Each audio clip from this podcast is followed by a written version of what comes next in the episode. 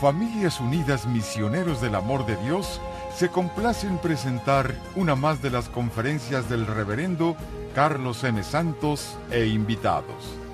Dispónganse a participar y disfrutar de estos mensajes de crecimiento espiritual, formación humana y superación personal. ¿Se acuerdan de lo que hablamos la vez pasada? ¿De qué?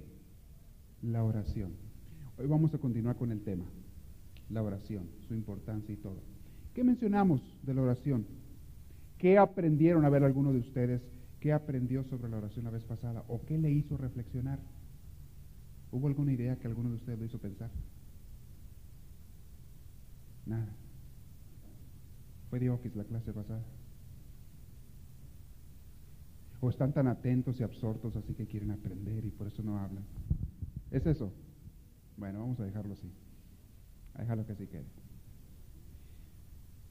Una de las preguntas que a veces le hace a uno la gente, y les mencioné eso la vez pasada también, en la clase anterior, es ¿cómo le debo hablar a Dios?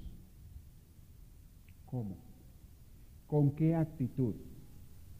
Hay personas que incluso se preguntan qué postura física debo de tener para hablarle a Dios.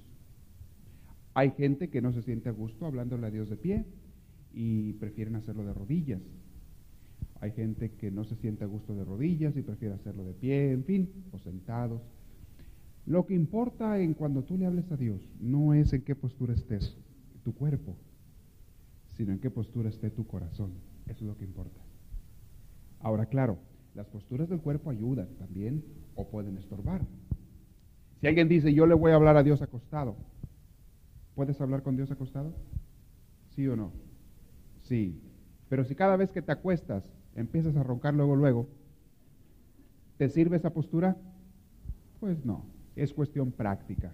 Entonces tú ya sabes que acostado, pues como que no le vas a hablar mucho a Dios. Entonces, si quieres tú también rezar acostado, no hay ningún problema. Dormirte rezando, no hay ningún problema. Hay mucha gente que se duerme rezando el rosario. Está bien, no tiene nada de malo, con tal de que no sea la única oración que le das a Dios en todo el día porque eso ya sería darle como algo muy cómodo, ¿verdad? Cuando no me estorbe, con tal de que le ofrezcas algo más durante el día al Señor. Entonces la oración, lo que importa ante Dios es la postura de tu corazón. Una vez me preguntó alguien también, y yo me pregunté esto de niño, ¿a Dios le tengo que hablar de tú o de usted? Qué curioso, ¿eh? Y ahora cuando ustedes han crecido más en la fe, pues saben que no importa cómo le hables, volvemos a lo mismo. Lo que importa es que le hables del corazón. Una cosa así muy importante les voy a decir. A Dios, háblenle con amor. Eso sí, con amor. Y háblenle como a un padre que los ama. Cuando te dicen que Dios es un padre, esto puede ser bueno para unas gentes, pero puede ser malo para otros, esta comparación de Dios Padre. Porque si algún, alguien creció con un papá abusivo, si alguien creció con un papá que le pegaba mucho, si alguien creció con un papá que tenía problemas de alcohol y todo el tiempo se la pasaba haciendo destrozos en la casa, cuando te dicen a esa persona, le dicen, fíjate que Dios es un padre, él dice, yo no quiero saber nada de Dios. No quiero saber nada de Dios porque su imagen de padre es una imagen negativa. Tengan mucho cuidado. ¿Por qué les digo esto? Porque quizá alguno de ustedes alguna vez le haya tocado esa experiencia te hayan dicho, Dios es un padre y tú te quedas pensando y, pues yo no tengo muy buena imagen del padre, ¿verdad? O quizá yo no tuve papá, yo no sé, y no sé cómo sea Dios. Lo que te trata de decir la Biblia cuando te dice que Dios es Padre y sobre todo Jesús nuestro Señor, él, él, es el que nos empezó a hablar de Dios como Padre. Lo que te trata de decir Jesús es que es un, padre, es un Dios amoroso, que se preocupa de sus hijos, que piensa en ti, que busca tu bienestar que se preocupa más de ti que de él mismo. Eso significa en la Biblia la palabra Padre. Grábense esto. Y cuando ustedes le hablen a Dios, háblenle con suma confianza. ¿Le puede hablar uno a Dios con ternura? ¿Sí o no? ¿Es aconsejable o no? Muy aconsejable. ¿Puedes hablar a Dios con chiqueos y cuchicheos? Claro. ¿Saben que Dios es muy sensible al calor humano? Al calor del corazón. Pruébenlo. Si alguno de ustedes no lo ha probado, pruébenlo. Cuando tú amas, te encanta que la persona a la que amas te haga detalles de cariño. ¿Cierto o no cierto? Te, te diga palabras bonitas al oído, o te haga regalos agradables, una flor, o te escriba un pequeño poema, o te diga que te quiere mucho. Para una persona que no ama, eso pueden parecer tonterías, pero para la persona que ama, eso son cosas muy importantes. Si hay alguien que ama en este mundo y en donde quiera, es Dios. Y si hay alguien que se siente movido por esos detalles de cariño, es Dios. Les digo esto porque muchas gentes cuando se acercan a Dios se acercan con un cierto temor, con un cierto miedo, con un cierto respeto, pero que es un respeto que pone una barrera en medio, no un respeto que te acerca a Dios. Y eso no es bueno. No es bueno porque eso nunca te va a permitir acercarte a Dios. Uno de los mayores obstáculos para, para poder orar, para tener una relación con Dios, es el sentimiento de culpabilidad. Porque de acuerdo a nuestras experiencias humanas, nos han enseñado que cuando tú has ofendido a una persona, tú no te le puedes acercar con confianza a esa persona. ¿Verdad que es así? Cuando tú le has hecho daño a una persona, tú no te le acercas con mucha confianza a esa persona. Sabes que primero te tienes que reconciliar, corregir tus actos, cambiar y pedir perdón y después, a lo mejor, a lo mejor, vuelves a tener la confianza para acercarte a esa persona. Y como esa es nuestra experiencia humana, a veces sentimos que con Dios es igual. Y no es cierto. No importa cuánto hayas ofendido tú a Dios. No importa cuán sucio esté tu corazón y tu alma. No importa cuántos años te hayas separado de Dios. En el momento en que tú vuelvas a Dios, serás mucho, muy bien recibido con amor, con cariño, con ternura y sin juicio. Está bien tenerle respeto a Dios, pero no un respeto de temor. Tiene que ser un respeto de amor. Y más aún, si ustedes quieren eliminar la palabra respeto, quítenla. Busquen la palabra amor. Ahí, cada familia es diferente. Me ha tocado conocer muchas familias y, los papás educan a los hijos de diferentes maneras. En México es muy visible esto porque eh, de una región a otra hay costumbres diferentes. Yo me crié en el norte de México y allí la relación entre padres e hijos es de una manera, por lo general es de una manera. Pero cuando fui, estando en el seminario a estudiar a Jalisco, me llevé un choque porque allá conocí cosas que yo no conocía en cuanto a la educación de los hijos, en cuanto a la relación padres e hijos. Una de las primeras cosas que yo vi en una familia con uno de mis compañeros seminaristas cuando fui, es que ellos le hablaban a su papá de usted. Es más, entre el esposo y la esposa se hablaban de usted. Quizá para ellos sea muy normal, así se acostumbra allá, pero como yo no estaba acostumbrado a eso, yo me sentí muy destanteado y se hablaban con mucho respeto. Pero la primera pregunta que yo me hice fue, ¿no impedirá este exceso de respeto el amor?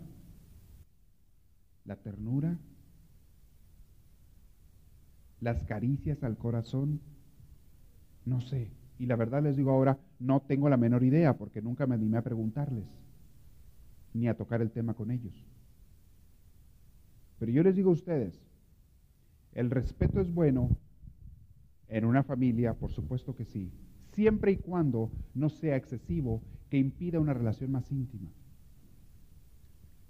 Es muy fácil darse a respetar uno para que nunca te dañen, o sea, poner una barda en medio y que te hablen nada más desde el otro lado de la barda, pero nunca hay contacto físico, nunca hay amor, nunca hay eh, ternura. Es muy fácil llevar ese tipo de relaciones, pero como un mecanismo de defensa para que nunca te vayan a ofender o a dañar o a herir. Porque donde hay amor verdadero, más íntimo, donde hay amor más, más de persona a persona, de corazón a corazón, hay más peligro también de que se hieran. Y sobre todo cuando una persona ya la han herido en el amor, A veces pone una capa de acero alrededor de su corazón y no permite que nadie más entre, ni tampoco que salga amor. Hay personas que están duras, duras, duras, duras, duras en su corazón con respecto a los demás, incluso a su familia. Y en muchas ocasiones ha sido porque esas personas fueron heridas o dañadas en su amor cuando trataron de amar. Y este tipo de dureza lo transmitimos a veces también para con Dios. Y allí es donde nos perdemos de mucho si lo hacemos. Con Dios no tienes que ser duro. Porque si hay una persona que nunca te va a herir, la única persona que nunca jamás va a hacer algo por dañarte o lastimarte, ni con intención ni sin intención, es Dios. Los seres humanos somos muy imperfectos. Y si nos herimos y nos dañamos unos a otros, a veces sin intención también. Tú no querías hacerlo, pero dañaste a alguien. Y generalmente, o, o tristemente, a quienes se daña más profundo, de una manera más profunda, es a los seres más queridos. Quienes más te han dañado a ti en tu vida, muchas veces, han sido las personas a las que tú más has querido. O que también las personas que más te quieren. ¿Por qué? ¿Porque pretendían hacerte daño? No. Porque esas personas tenían más acceso a tu corazón, tenían la llave para entrar, podían entrar a tu casa. Y el daño que hicieran con o sin intención, iba a ser mucho más profundo que el que te hace el otro que te está gritando de enfrente de la calle. ¿Sí me explico? En el corazón, muchas personas se han vuelto duras y han cerrado su corazón a todos porque fueron heridos alguna vez. ¿Puede el Señor sanar de esto? Sí puede sanar. ¿Puede el Señor volver a ablandar tu corazón? Sí puede dice el profeta Ezequiel y en varios pasajes de la Biblia, muy hermoso en la Biblia, dice, el Señor pondrá, quitará tu corazón de piedra y te pondrá un corazón de carne. Bien bonita esa comparación, bien bonita. Sí hay personas que tienen corazón de piedra, sí hay. Algunos porque fueron heridos, pero otros por maloras nada más. Hay de todo. Hay quien en su egoísmo se ha echado a perder por un afán egoísta tremendo, se ha echado a perder y cambió su corazón, lo convirtió en un corazón de roca, como dice la canción. ¿La conocen la canción Corazón de roca? Corazón de piedra. ¿No la conocen? Una canción muy bonita, romántica, muy bonita. De cualquier manera, para con Dios Analícense ustedes mismos, ¿cómo le hablas tú a Dios? ¿Le hablas con confianza o sin confianza? ¿Le hablas con amor y ternura o de una manera fría? ¿Le hablas como a un amigo o a un familiar a quien conoces y tienes una intimidad tremenda con él? ¿O le hablas como a un extraño? ¿Le hablas como a un padre o le hablas como a un emperador lejano? ¿Le hablas como a alguien que te ama o como a un señor rico a quien nada más le vas a pedir? A ver si te da. Fíjense bien, a veces es inconsciente.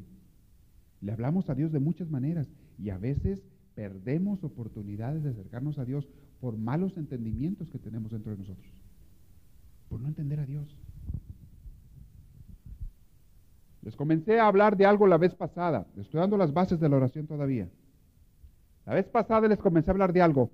¿Cuál es la imagen que tú tienes de Dios? ¿Qué fue lo que te enseñaron a ti desde que eras niño o niña acerca de Dios? ¿Cómo te dijeron que era Dios? Eso es muy importante. Porque desgraciadamente hay personas que tienen malas o falsas imágenes acerca de Dios y por eso no pueden encontrarse con Dios. Les decía también que tú puedes llevar una vida íntima con Dios, una vida de luz, o puedes llevar una vida solo contigo, sin Dios. Y hay mucha gente que vive sin Dios. Mucha, mucha, mucha gente que vive sin Dios, tristemente. El objetivo de estas pláticas que les voy a dar sobre la oración es que ojalá, ojalá el Señor nos dé a todos un poquito de luz, de iluminación, para acercarnos más a Él y recibirlo y tener su vida. No ser cadáveres andantes, no ser muertos caminantes, no ser personas sin vida, como hay muchos, ya de esos hay muchos. No hay nada más hermoso que tener la luz y la vida del Señor, no hay nada más hermoso. No hay nada más bonito que levantarte cada día por la mañana. Esas son las personas más felices del mundo. Fíjense bien quiénes son. Las personas que se levantan por la mañana sonríen y le dan gracias a Dios por el nuevo día, con gusto. Y le dicen, Señor, un nuevo día que me da la vida. Tengo luz, tengo aire que respirar, tengo la salud suficiente para trabajar, al menos hacer lo que tengo que hacer. Gracias, Señor. Y sobre todo me da la oportunidad de servirte un día más. Esas personas son las gentes felices de este mundo. Y tener o no tener dinero no tiene nada que ver con esa manera de levantarse. Hay personas que no tienen dinero y se levantan por la mañana pensando a ver a quién van a fregar. Hay personas que tienen dinero y se levantan por la mañana pensando en lo mismo. ¿Saben qué clase de vida llevan estas personas? Una vida muy triste, muy triste, muy amarga, muy deprimente. Yo no los envidio para nada. Hay personas que se levantan por la mañana pensando en todo lo que tienen que hacer, pendientes, trabajos, preocupaciones, y se olvidan de Dios cuando amanece. Y todo el día viven igual, sin Dios. Y a veces de repente, por costumbre, se hacen una oración, una persinada rápida y se van a trabajar. Pero en su corazón no hubo entrega a Dios. Qué triste. Yo no quisiera tampoco levantarme así las mañanas. Hay personas que se despiertan por la mañana y en vez de una sonrisa tienen una mueca de, de fastidio que dicen, ay, otro día más. Otra vez lo mismo. ¿Saben qué clase de vida llevan estas personas? Una vida mucho, también mucho, muy triste. Esos no viven la vida, esos soportan, toleran la vida. Y Dios a nadie creó para vivir así. Y cualquier problemita, por pequeño que sea, se les hace inmenso. ¿Quiénes son las personas que saben vivir? Las personas que se levantan, sonríen, y aunque tengan sueño o frío y quieran seguir en la cama, Señor, gracias porque me das hasta la capacidad de levantarme. Gracias. Gracias porque te voy a servir, gracias por la oportunidad de encontrarte. Va a ser una aventura más, Señor, este día para encontrarte a ti. En medio del trabajo, en medio de mis ocupaciones, en medio de todos los pendientes que tengo que hacer, Señor, te lo voy a poner en tus manos, te lo voy a ofrecer, pero va a ser contigo, Señor. Mejor aún, cuando esas personas de la mañana le dicen, Señor, esta primera media hora del día es para ti. pongo el despertador media hora antes o lo que sea, porque al Señor le voy a dar media hora de mi día para empezar el día con Él. Esas son las personas felices. Si alguno de ustedes se preguntaba, ¿qué necesito para ser feliz? Ahí está la clave. Levántate en las mañanas con el Señor. Y yo te garantizo que tu día va a ser muy, muy, muy diferente. Pero síguete levantando como te levantas hasta ahorita, echando rayos y pestes y corriendo y no sé qué dando, porque aparte pones el despertador eh, este, un minuto antes de la hora que tienes que salir. Y luego sales repelando porque ya vas tarde. Ya empezaste el día mal. Y vas por el freeway o vas por la calle echándole pestes a todo mundo. Porque se atraviesa o no se atraviesa, porque cambió el semáforo y no se mueve, tardó dos segundos en vez de uno en arrancarse. Y ya vas pero muerto de coraje. ¿Ya empezaste mal el día? ¿Vas a vivirlo feliz y con Dios? No creo. No creo. ¿Y por qué te tuviste que levantar un minuto antes de tu hora de salida? Ah, porque en la noche anterior te quedaste viendo la telenovela. Estoy adivinando, perdón si estoy inventando. ¿Estoy inventando cosas? ¿Qué es más importante? Vivir tu día feliz, alegre, con una sonrisa en la cara, con paz en el corazón. Salgan o no salgan bien las cosas. Te den cheque o no te den cheque. Vivir el día feliz, gozarlo en la presencia del Señor, en el trabajo mismo que tienes, pero vivirlo con el Señor. ¿Qué es más bonito? ¿Eso o ver la telenovela en la noche y levantarte tarde y empezar el día mal? Fíjense bien. No saben vivir, no sabemos vivir. No sabemos. No sé dónde estamos, en qué estamos pensando o a dónde vamos, pero no sabemos vivir. Y seguimos pensando en nuestra mente que el día que tengamos dinero, ese día vamos a ser felices. Hermanos, hay mucha gente que tiene mucho dinero y son las gentes más infelices que se puedan encontrar ustedes. Vean este caso triste que está ahorita en la televisión todos los días, que ya me hartó, pero bueno, está todos los días en la televisión. El del O.J. Simpson. ¿Le faltaba dinero a ese hombre? ¿Le faltaba casa o carro? No sabemos si es culpable o no, no sabemos, pero por lo pronto al pobre lo traen como agua, como agua en jabón, como dicen, como en jabón, como agua para chocolate lo traen por. Pues. Y yo les aseguro que no es feliz. Y tiene todo el dinero. ¿Saben cuánto le está pagando al puro abogado por hora? Por hora de trabajo al abogado.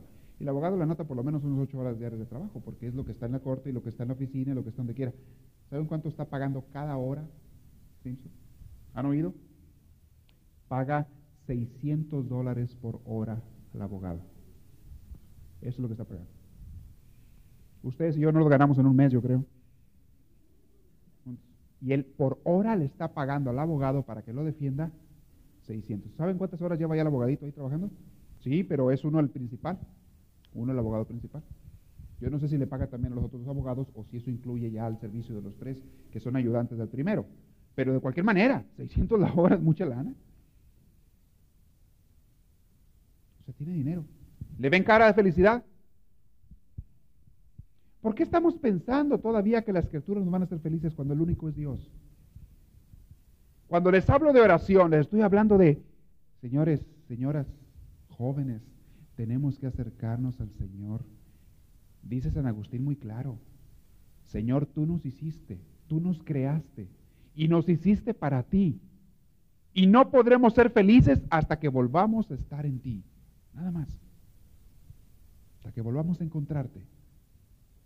Hay personas aquí entre ustedes, entre ustedes que yo conozco, y muchos otros más, que antes de conocer al Señor, antes de conocer a Dios, se levantaban así como les platiqué todas las mañanas. No sonreía nunca. No te daba ni la hora por no tener que hablarte. Sí, hay personas así, que son personas pero herejes hasta la pared de enfrente. Es que, dices tú, esto no, no lo puedes ver ni en pintura. Déspotas, que no te dan nada. Ni las gracias, ni la hora, ni nada, no te dan nada. Un buen día conocieron al Señor y cambiaron. Y ahora sonríen, son felices y se levantan con gusto en las mañanas. Aquí entre ustedes hay gente. Y ustedes saben de quién estoy hablando. Ya hay otra gente afuera. ¿Dónde estuvo el cambio? ¿Se sacaron la lotería? Están más amolados que antes. O igual de perdido. Ah, pero se sacaron otra lotería que es mucho mejor. Y que esa es para siempre. Esa sí no se acaba. Conocieron al Señor. Denle su oración al Señor todos los días. Denle su tiempo. ¿Cómo le vas a hablar a Dios? Con amor, punto. Yo no quiero escuchar nunca el pretexto de personas que dicen, es que yo no sé orar, no sé hablar. No sé decirle cosas bonitas a Dios. ¿Y quién te está diciendo que Dios necesita que le digas cosas bonitas? Palabras bonitas. Es más, Dios a lo que menos le pone atención es a tu boca, para acabar pronto. Quiero que sepas. Dios a lo que le pone atención es a tu corazón. Si quieres usar la boca, úsala. Pero Dios no está viendo la boca, Dios está viendo y escuchando a tu corazón. Es lo que Dios escucha. Dale el tiempo al Señor dáselo. Pasa tiempo con Él.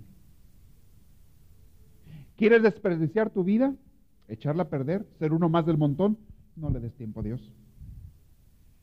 Esas personas cuando llegan al final de sus días, qué triste mueren. Qué tristes. Tienen un pavor a la muerte. Me estaban diciendo esta semana de una persona que estaba muy grave en el hospital. Y esto pasó no sé hace cuánto, ¿verdad? Esa persona estaba muy grave en el hospital ya para morir.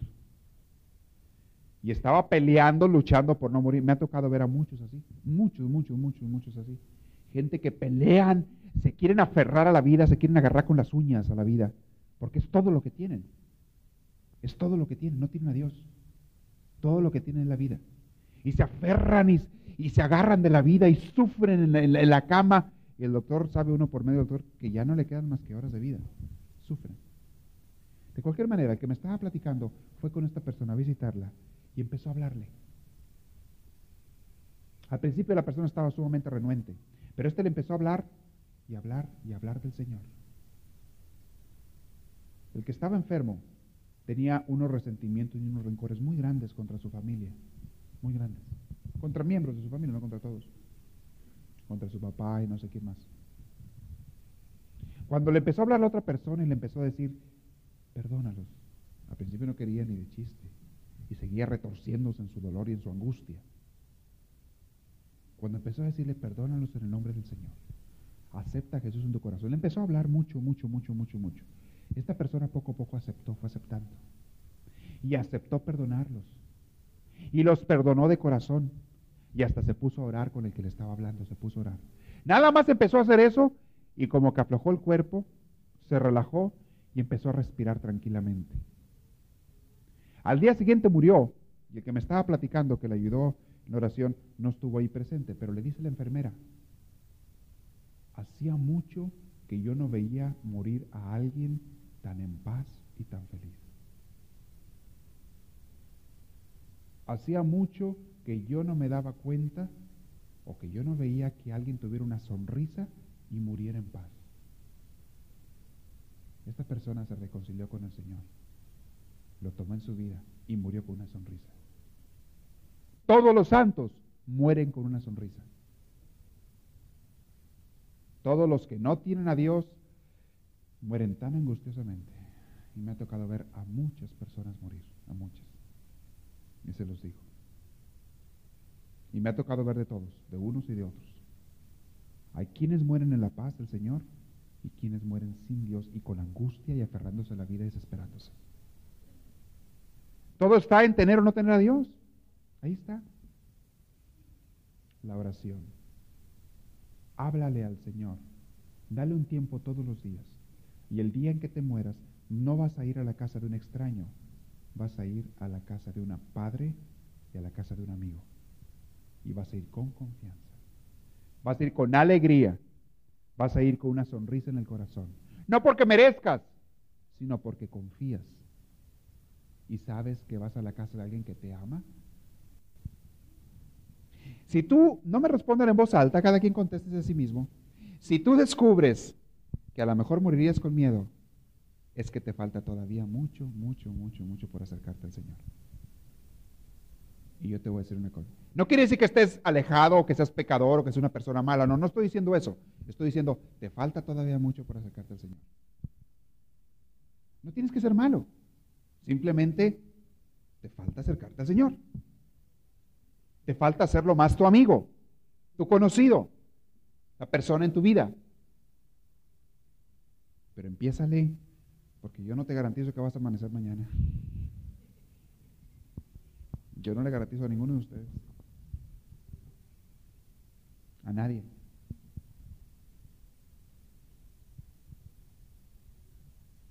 Ni a mí. Y eso que yo soy más joven que todos ustedes juntos aquí. 18 años cumplidos, pues. No, dije 18 años cumplidos, no dije hace cuánto los cumplí, nada más dije 18 años cumplidos.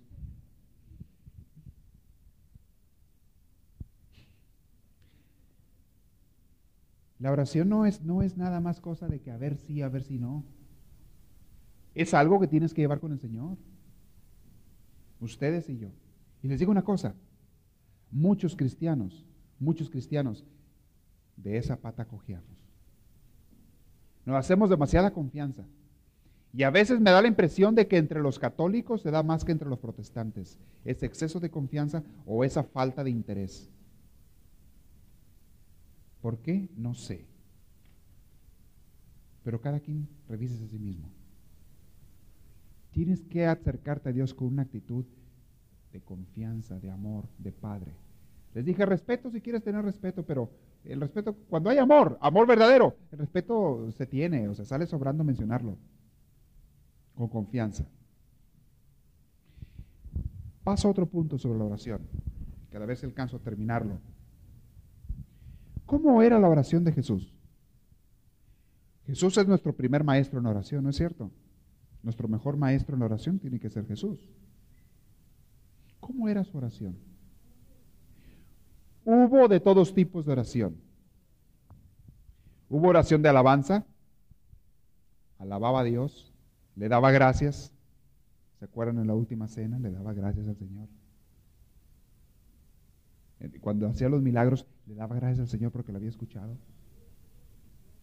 Hubo oración de petición, le pedía a su Padre Dios que le concediera hacer esto o aquello. ¿Se acuerdan cuando iba a resucitar a Lázaro? Antes de resucitarlo, voltea él al cielo y le dice a su Padre Dios, Padre, te doy gracias porque me has escuchado. ¿Qué iba platicando con su padre? No sabemos, no lo dice la Biblia. Pero él iba platicando algo con su padre en el camino rumbo a la tumba. Estuvo orando por Lázaro. Lázaro era su amigo. Estuvo orando por Lázaro. Y su padre lo escuchó. Y él sabía que su padre lo escuchó y le daba gracias, pero también le pedía al Padre. La oración de Jesús también fue mucho, mucho, mucho oración de abandono. Él se abandonaba al Padre. Y esa es la cualidad que toda oración debe de tener, si no, no es oración. Si tú haces oración con condiciones, como hay mucha gente, le pones condiciones a Dios, ya no es oración. Podrá ser trato, podrá hacer negocio, podrá hacer lo que tú quieras, pero no oración. La oración de Jesús fue oración de abandono. ¿Se acuerdan en el huerto de los olivos? Cuando Jesús sufrió como nunca en su vida había sufrido en este mundo. Y está sufriendo y temblando y sudando sangre porque sabía lo que le iba a pasar. Pero más que nada le dolía la traición de sus amigos queridos que lo iban a traicionar. Y le dice al Padre, Padre, tengo miedo. Por favor, te pido. Yo, no, yo, estoy seguro que en ese momento Jesús estaba de rodillas tirado al suelo y suplicándole a su padre del miedo que tenía. Suplicándole, no permitas que me pase esto. Aparta de mí este cáliz que tengo que beber. Quítalo, Padre. Tú puedes, tú puedes hacer todo. Tú eres todopoderoso. Tú, tú puedes hacer lo que quieras, Padre. Quítamelo. Por favor, te lo suplico. Estaba sudando sangre del miedo. Pero termina su oración diciendo, pero Padre, que no se haga mi voluntad, sino la tuya. ¿Le quitó el Padre el cáliz? No. ¿Podía Dios Padre haberle quitado aquel sufrimiento que le esperaba? Sí. ¿Lo hizo? No. Porque Dios tenía su plan. Y él sabía por qué. Y el mismo Jesús fue, dice San Pablo, ascendido al cielo sobre todos los santos y sobre toda la creación, como el Hijo de Dios que es como quiera. Fue al cielo porque fue obediente hasta la muerte y una muerte de cruz. Lean el capítulo 3 en la carta a los filipenses. Es hermoso, hermoso. Hasta el cielo subió el Señor porque fue obediente hasta la muerte. Oración de abandono de Jesús. ¿Se acuerdan en la cruz cuando ella estaba por morir? ¿Qué debe haber sentido en aquel momento que, que le dice a su padre, Padre, ¿por qué me has abandonado? Yo creo que peor no se podía sentir Jesús nunca, nunca, nunca, nunca. Hasta su padre sentía que lo había abandonado. No lo había abandonado su padre, sabemos nosotros, pero él sentía eso. ¿No les ha tocado a ustedes a veces sentir que hasta Dios los ha dejado? Ojalá nunca les toque a los que no les ha tocado. Pero qué feo se siente. Y uno sabe en su corazón o sabe uno en su mente que no, que Dios no te ha dejado, que Dios no te deja, pero uno siente como si te hubiera dejado. Qué feo es eso. Y en esa oración le dice él a Dios, Padre, en tus manos encomiendo mi espíritu. O sea, yo sé que estás, Padre, no te siento, pero yo me encomiendo a ti, te, me abandono a ti. Oración de Jesús. Oración de meditación. Jesús meditaba. ¿Se acuerdan a dónde se iba Jesús a orar en las noches? Al huerto de los olivos. Eso cuando estaba en Jerusalén. Pero cuando estaba en Galilea se iba también a otro cerro. O se iba a la orilla del, del lago de Galilea, se iba donde fuera a caminar, a pasar tiempo a solas con su Padre Dios. Y Jesús es el que nos dice, oren siempre, oren, oren. Y después dice Jesús en, la carta a San Juan, perdón, en el Evangelio de San Juan tan hermosamente, lean el capítulo 14 y 15 de San Juan, tan preciosos. Sin mí no pueden hacer nada. Luego dice Jesús, yo soy la vid, yo soy la rama, perdón, el tronco, ustedes son las ramas. Si los cortan de mí, se secan y se mueren. Si ustedes se cortan de mí, se secan y se mueren. Sin mí nada pueden hacer. ¿Puede un cristiano ser cristiano sin orar? No, porque la oración es la única forma de unión y comunicación que podemos tener con Dios. No se puede. Jesús meditaba, se iba mucho a orar, a pasar tiempo con el Señor, a darle tiempo a Dios. Y también Jesús tuvo oración de contemplación y de éxtasis también, ¿por qué no? ¿Se acuerdan la transfiguración? Aunque eso no sucedía todos los días, también tuvo todo tipo de oración. Si ustedes se preguntan cómo oraba Jesús, Jesús oraba de todas las maneras que ustedes oren. ¿Qué manera debes escoger tú para orar? La que más te acomode, les dije la vez pasada. Pero eso sí, si tú de verdad estás orando y pasando tiempo con el Señor, tú vas a crecer en la oración. Y entonces vas a dar pasos y va a cambiar tu manera de orar. ¿Por qué? Porque el Señor te la va a ir cambiando. Conforme el Señor te va uniendo a Él, te va cambiando la manera de orar. Y va pasando de un proceso donde tú orabas, va pasando a donde Él es el que maneja, el que lleva la oración. Al principio tú eres el que haces casi todo. La persona que se mete en el camino de la oración, poco a poco se va a ir dando cuenta que ya después no es Él el que lleva la oración. Dios cada vez la va tomando más. Hasta que llega la oración total, de, de total de comunicación con Dios, perfecta comunicación con Dios, donde Dios es el que hace todo, tú no haces nada. ¿Cómo es esto? Ya hablaré de esto un poquito más después. Voy a hablar de eso. Son varias pláticas sobre la oración. Les dije un punto que no les terminé de decir. Mucha gente no se comunica con Dios porque tiene falsos conocimientos o falsos entendimientos acerca de Dios. Les dije, según como te hablaron de niño sobre Dios y como te enseñaron y lo que has aprendido en tu vida también, es como tú te imaginas a Dios. Y es, es muy interesante, pero cada quien se imagina a Dios de una manera diferente. La gente se imagina a Dios de muchas maneras. Hay personas que tienen, y esto hablé de una vez creo, hay personas que tienen la imagen, muchas personas que tienen la imagen de que Dios es un Dios tirano, un Dios o un Dios policía. Que nada más está esperando a ver qué haces mal para darte el garrotazo en la cabeza. Sí, para castigarte. Hay personas que piensan que Dios es un Dios castigador. Hay niños a quienes enseñaron desde chiquitos, les decía su mamá. Y échale a la pobre mamá, ¿verdad? Bueno, a veces papá también, pero papá no es muy socarrón. El papá nunca enseña a los niños religión y les habla de Dios. Así es en muchos lugares, ojalá me equivoque con todos ustedes, pero muchas veces la mamá la que enseña más, al menos entre los hispanos enseña más a los niños de Dios. Pero aún con todo eso ves que la mamá le dice al niño, mi hijo, si usted no se porta bien, Diosito lo va a castigar. ¿No han oído eso ustedes alguna vez? Si usted hace un pecado o no me obedece, Diosito te va a castigar. Resulta que el niño se portó mal, desobedeció. Al ratito andaba jugando por ahí en el patio fútbol. Se va de narices, se tropieza se rompe la jeta, o sea, un golpe, y le dice la mamá, ¿ves? ¿Ves que te dije? ¿No te dije que Dios te iba a castigar? Ahí lo tienes, ya te castigó. Ajá. Échale la culpa a Dios, ¿verdad? El bruto es el huerco que se cayó por sonso, pero le, le la culpa a Dios. ¿Qué idea se forma de Dios ese niño? Díganme ustedes, ¿cómo es Dios para ese niño? ¿Un padre amoroso? ¿Qué iba a ser amoroso si me tumba cuando ando corriendo allá? Sí, hay gente que le enseña eso a los niños falsas imágenes de Dios. Y hay gente que creció con esa idea de Dios. ¿Qué va a pasar con esa persona cuando yo o cualquier otra persona le diga, sabes que tienes que orar, tienes que relacionarte con Dios? La persona inconscientemente va a decir, ¿y para qué? Si sin Él estoy mejor. Si me acerco a Él, ¿qué tal si luego me castiga? No. Si ya me dio unas buenas porritas antes, yo no me acuerdo. Mi mamá me decía, y son personas que después, cuando ya su mamá no les dice como quiera, siguen pensando que todo mal que les sucede es porque Dios los castigó.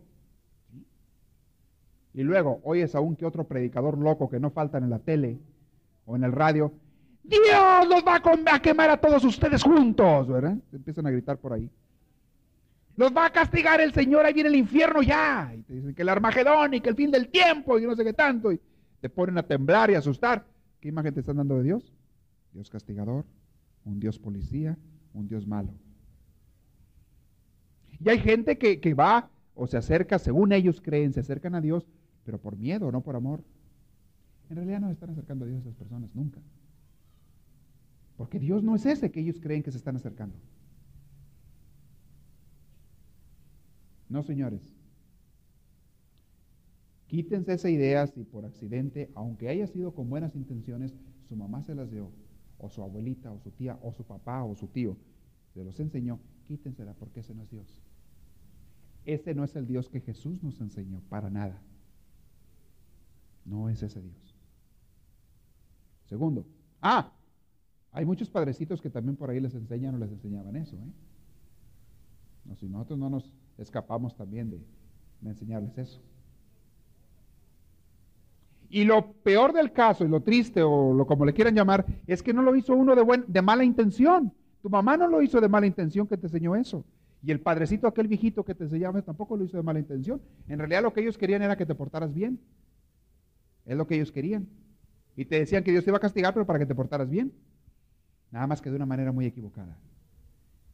Por buscarte un bien, te hicieron alejarte de Dios. No es Dios así. Otras personas crecen con la idea de un Dios comerciante. ¿eh? Se imaginan a Dios detrás de un mostrador, con unas repisas atrás del Señor llenas de laterías, de, de, cosas para pedirle, ¿verdad? De milagritos y de no sé qué tanto.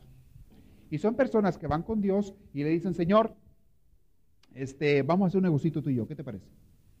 Mira, tú me sanas a mi hijo que está enfermo y yo te prometo que te voy a ofrecer una manda de aquí o, a la Virgen también, ¿verdad? Una manda para ir a no sé qué parte y me voy de rodillas por todo el desierto y nadando por el mar. No sé qué tanto prometen, no, cada cosa que prometen. Bueno, este, pero el caso es que el negocio es ese. Tú me das tanto y yo te doy tanto. ¿Qué te parece?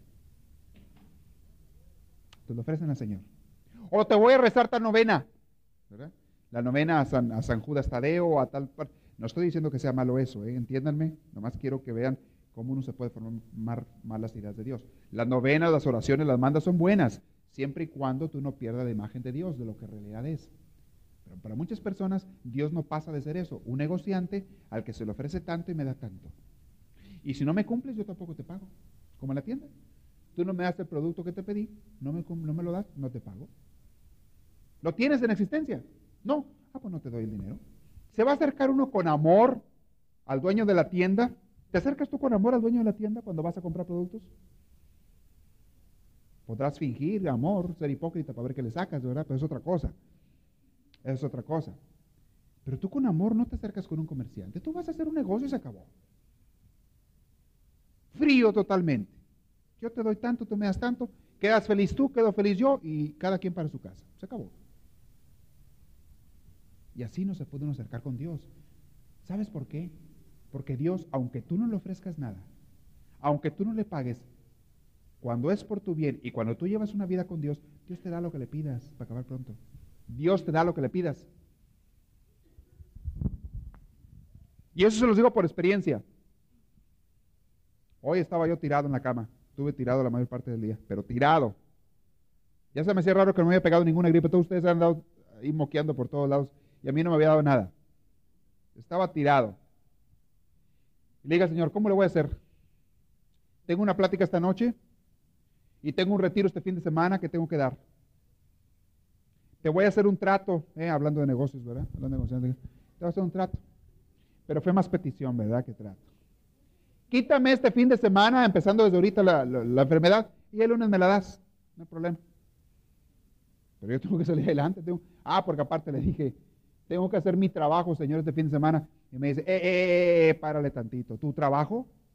Ah, no, perdón, el tuyo. Ok. Ok, Señor. Tengo que hacer tu trabajo, pero quítamelo. Me pude parar. Apenas pedí eso. A las 5 tenía una cita, algo así. Al 10 para las 5 me desperté y mm, increíble. No ando brincando de gusto, ¿verdad? No ando feliz de la vida, pero puedo caminar, puedo andar, y no podía ni caminar en la mañana. Andaba, pero sí me agarró, pero de sopetón. Desde la cabeza que sentía que me a explotar, el cuerpo totalmente débil, no me podía ni parar. En la mañana no amanecí así, me dolía la cabeza, pero como me pasó la mañana, me puse pero mal. Y ya sé lo que es, porque no es la primera vez que me pega una gripita de esas. Me tumba dos, tres días. Las crudas, ¿verdad? También. Te las tomas un poquito demasiado heladas y luego están los efectos, ¿verdad? Habló la voz de la experiencia. y le dije, bueno, pues quítamelo este fin de semana y el lunes me lo das. Y aquí estoy, aquí me tienen. Y yo sé, yo sé que el lunes me va a tumbar, pero porque yo se lo ofrecí. No, no preocupe. Eso es un tipo de negocios eh, distintos, ¿verdad? No es, no es porque tienen la idea de Dios negociante, no, no. Tú sabes que lo dices hasta con, en son de broma, se lo dije al Señor. Pero me lo concedió, qué bueno, si Él quiere. Con Dios nunca se acercan con negocios, acérquense a un padre. Acérquense a un padre. Acérquense a alguien que los quiere. Tienes tú que decirle a tu papá, papá, si me das de comer, te pago tanto. Le tienes que decir eso a tu papá cuando estás niño. El niño le dice eso, eso a su padre. El niño extiende la mano y pide de comer y se acabó. Sabe que el papá se lo va a dar porque lo quiere.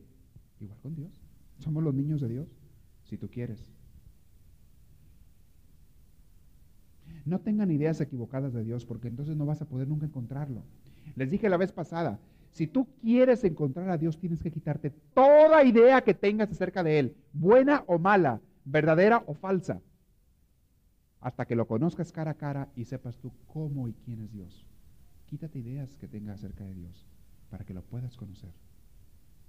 Si tú te acercas con, te hablan de, de Juan, de Juan García, y un día vas a conocer a Juan García, y, entonces te das cuenta tú, a ti yo te, te ves formando una idea de Juan García, y tú estás bien convencido de que Juan es así, como tú te lo imaginas.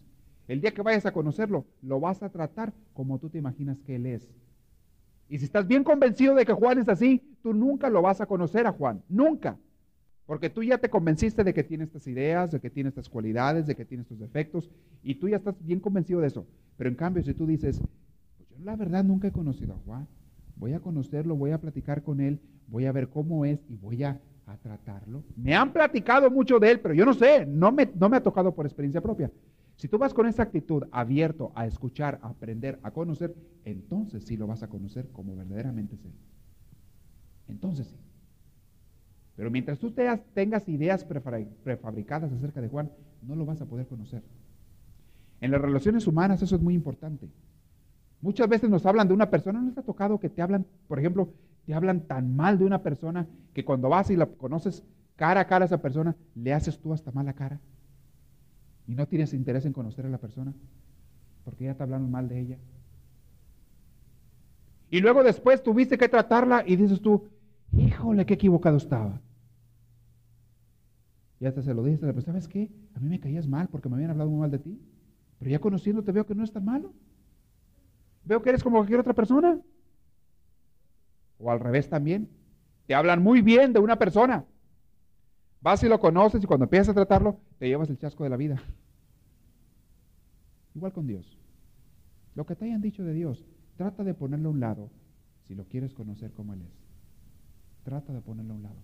Ideas de Dios de comerciante, de policía, de tirano, de cosas por el estilo, son ideas que algún mucha gente te formó, pero que están equivocadas. Porque Dios no es eso. Y les dije, aún las cualidades que pueda decir yo sobre Dios, me quedo corto. Yo les puedo hablar toda la noche aquí acerca de lo que es Dios, de todas las cosas buenas, bonitas que es Dios. Y sin embargo nunca voy a decirles verdaderamente lo que es Dios, hasta que ustedes lo conozcan, cara a cara. Bueno, con esta segunda plática voy a terminar ahorita, porque no me quiero meter en el siguiente punto, no alcanzaríamos a verlo. Quiero ver si hay algunas preguntas y respuestas ahorita, brevemente, sobre ese tema de la oración y del conocimiento de Dios. Si no, pues terminamos. Sí. Aquí. Bien fuerte, bien fuerte. Mm. ¿Entendieron la pregunta? Si en vez de decirle Dios te va a castigar, le dice uno a los niños, este, no, no es que Dios te va a castigar, pero si no te portas bien, Dios va a permitir que te pase algo malo. Y luego cuando te pasa malo vas y le dices, ya ves, Dios permitió que te pasara algo malo. Es lo mismo. No, no, no. Pero no le echen la culpa a Dios, ni antes ni después. Que es lo mismo. Es decirle, Dios, de alguna manera le estás dando el mensaje al niño de que cuídate porque Dios es bravito, ¿eh? Dios te va a dar una buena si te portas mal. No, es lo mismo. No, no le enseñen esa imagen a los niños. Porque esos niños no van a querer ir a misa cuando ustedes los inviten después de ir a misa. Y yo sé que lo hacen de buena voluntad. Los papás lo que quieren es educar a los niños bien, que se vayan derechitos, pero no así. No le hablen a los niños de un Dios negativo, háblenles de un Dios positivo. Un Dios que te ama, que te invita, que se pone alegre cuando tú haces el bien y que también se pone triste cuando haces el mal. Pero no le digas que lo castiga, porque ya es otra cosa. Y es una imagen falsa de Dios. No es ese Dios. Sí es cierto, sí es cierto que uno se mete en problemas solo, que uno muchas veces sufre las consecuencias de sus actos, eso es cierto, pero no tenemos por qué echarle la culpa a Dios. Mejor enseñarle eso a los niños. Ya ves, porque tú te portaste mal, porque hiciste esto mal, estas son las consecuencias de tus actos. Eso es lo que estás sufriendo por ti, no por Dios, por ti. Tú hiciste mal y esto es lo que estás sufriendo. Por ti, no por Dios. Ese niño va a aprender a ser más responsable que estarle siempre echando la culpa a Dios. Porque siempre vamos a buscar, siempre que nos suceda algo malo en la vida, vamos a buscar a echarle la culpa a Dios. Y a veces te vas a confundir mucho cuando tú sientes que no has hecho nada malo y como quiera te pasó algo malo, vas a decir, pues ¿qué pasó aquí? Entonces, ¿qué clase de Dios es este? Ahora resulta que le da gusto castigarme aunque me porte bien o qué? Me explico, un falso entendimiento de Dios. Dios no es así. ¿Alguna otra pregunta? Sí. ¿Un cassette de quién? Ah, estaban en una plática ya los padres, ok. Sí. Primero que controle la mamá es la que tiene más control. La que necesita más. sí. ¿Hay alguna otra pregunta antes de terminar? ¿Por ahí? Sí. Bien fuerte. Sí, perdona que le interrumpa. No me platiquen ahorita historias, eso déjenlo después. Ahorita nada más preguntas y luego después ya que termine de grabarse el cassette pueden platicar sus experiencias, ¿verdad? Porque todo eso son momentos de silencio muy largos en el cassette. No se oye la voz de allá de ustedes para acá. Entonces, cuando les pido preguntas, hagan preguntas si las tienen. Y ahorita en cuanto termine la hora, hacen entonces platican sus experiencias. Son buenas y todo, pero necesito que sean preguntas para yo poderlas contestar ahorita, ¿verdad? Entonces, es lo que les digo. Sí es cierto lo que me dice como quiera, eh, pero esto ya no tiene que ver con la oración, eso tiene que ver con la vida espiritual. ¿Han oído ustedes esa grabación de Mi Cristo Roto? Creo que es esa la que estoy pensando, donde habla de la mano derecha y la mano izquierda de Dios. ¿Es esa? Muchas personas, esto no, es cuestión de la oración, nos salimos del tema un poquito, es cuestión de la vida espiritual, de cercanía con Dios. Muchas personas solamente se acercan a Dios hasta que le sucede una desgracia. ¿Es castigo de Dios? Aquí no vamos a hablar de castigo de Dios. Aquí vamos a hablar de algo que permite Dios que suceda para darte un bien a ti. Hacerte un bien a ti. Y muchas veces es cosas que uno mismo se busca, en la mayoría de los casos que uno mismo se busca. Pero ojalá no tuviéramos que llegar a eso para acercarnos a Dios.